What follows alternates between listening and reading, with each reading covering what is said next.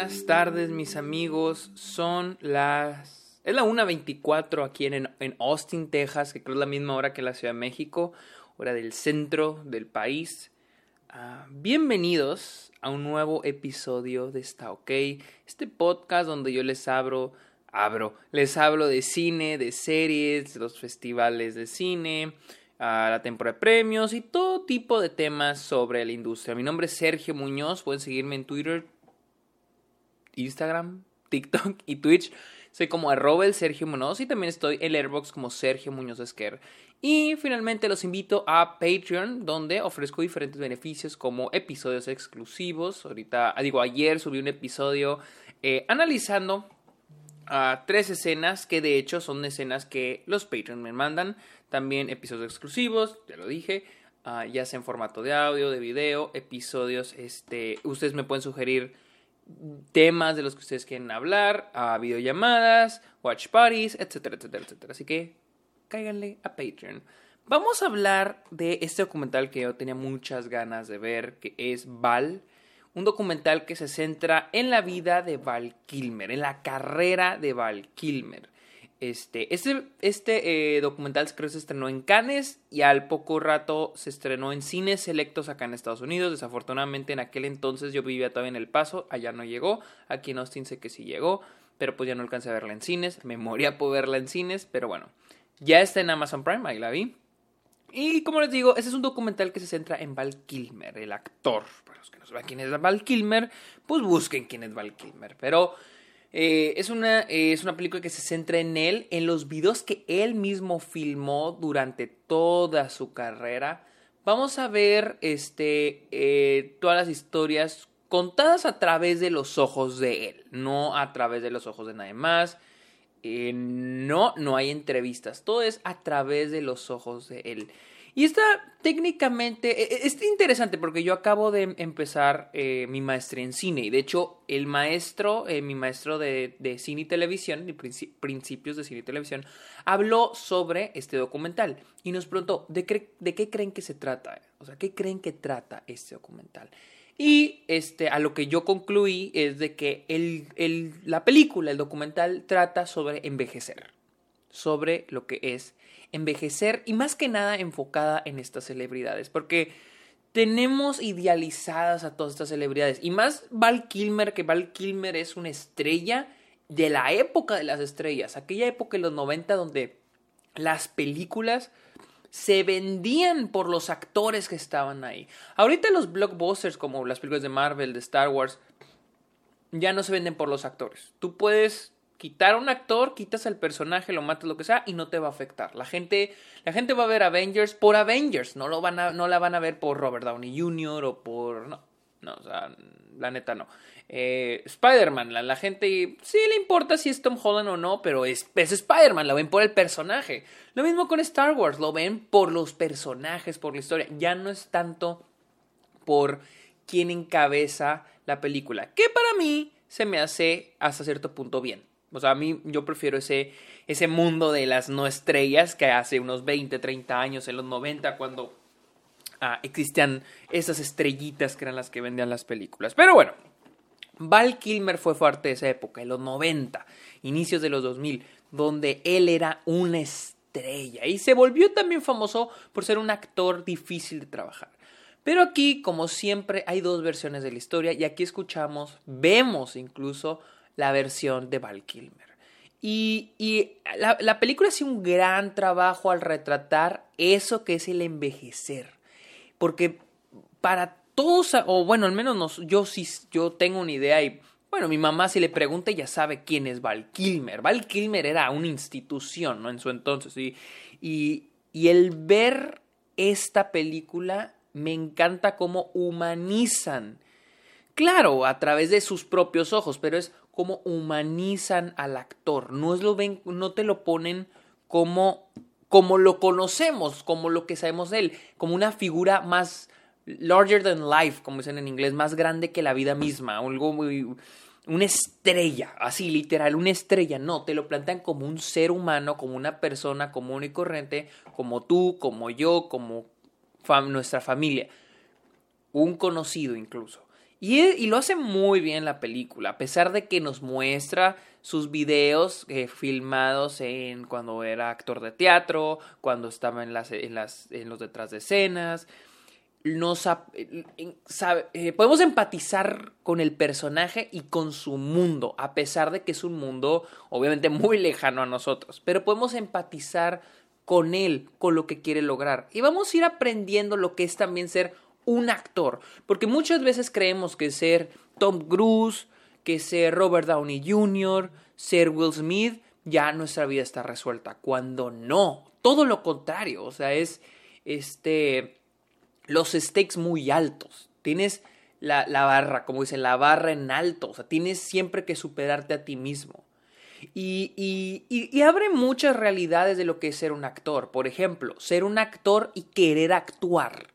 O sea, pero no es actuar y salir en una película, más el actuar, el estar en un papel que dices, esto me está exigiendo actuar, me estoy mejorándome, estoy dando lo mejor de mí mismo. Y hay papeles, dice Val Kilmer, que no son así. Y hay veces que necesitas agarrar papeles que te den de comer. Tienes que hacer cosas que te den de comer, porque al final del día es un trabajo. A veces nos preguntamos, ¿por qué este actor salió en esa película tan gacha?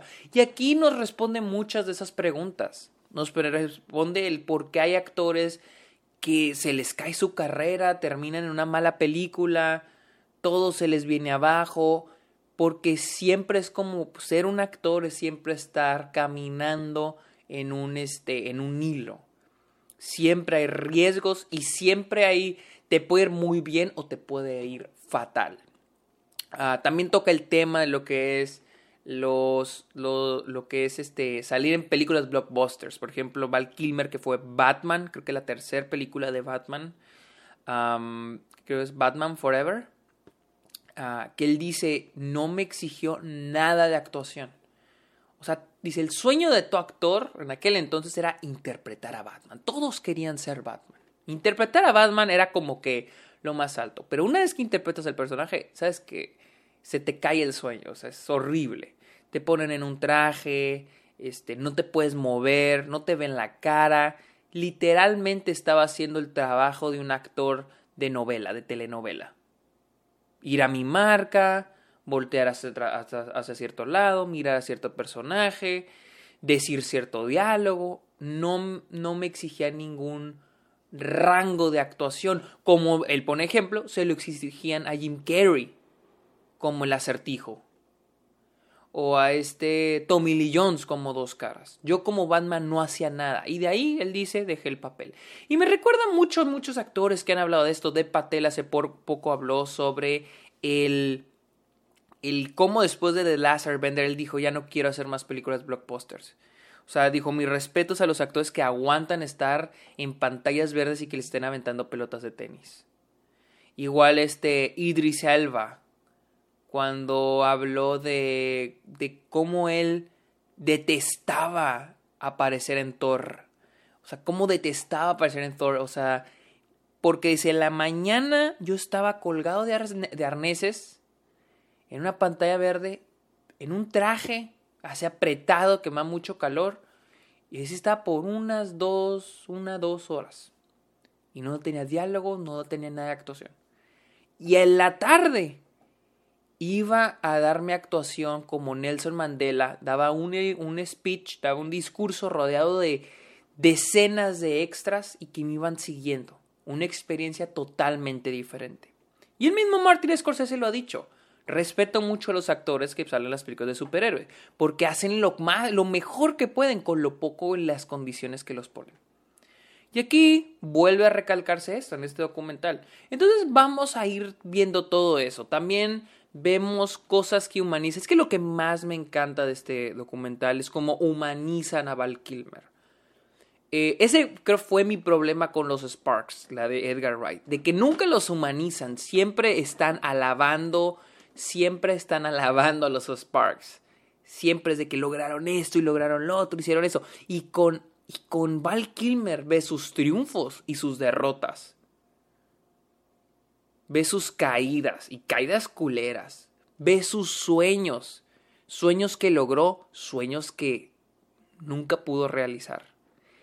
Y creo que eh, eh, me gusta tan mucho la relación que pone de él con su hermano, con su mamá, con su papá. Hace un muy buen trabajo el documental en retratar eso. O sea, yo chillé un chingo. Hay un momento casi al final, durante el último acto de la película, que neta lloré bien cabrón. Porque la película hace muy buen trabajo de edición al retratar el, el presente y el pasado, al contrastar las cosas.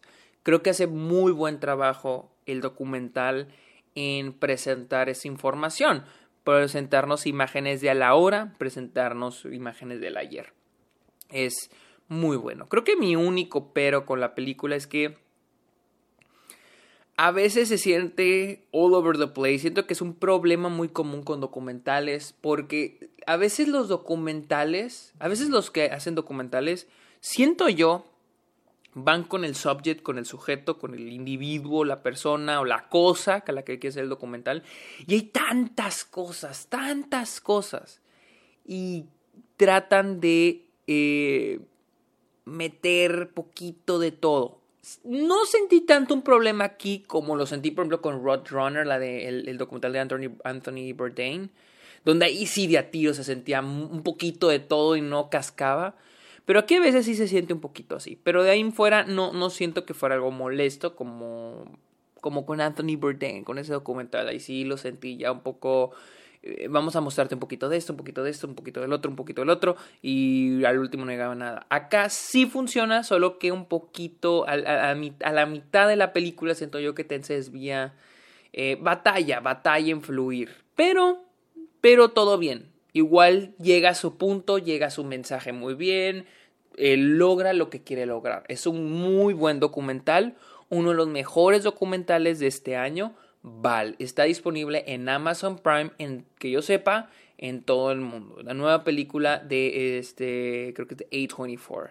Así que amigos, esta fue mi opinión de Val. Síganme en Twitter, eh, Instagram, Twitch y TikTok como Robert Sergio Munoz. También en Letterboxd como Sergio Muñoz Esquer. Y finalmente me pueden encontrar, ah, tengo, me pueden apoyar en este Patreon. Así que amigos, muchas gracias por escuchar este episodio. Bye.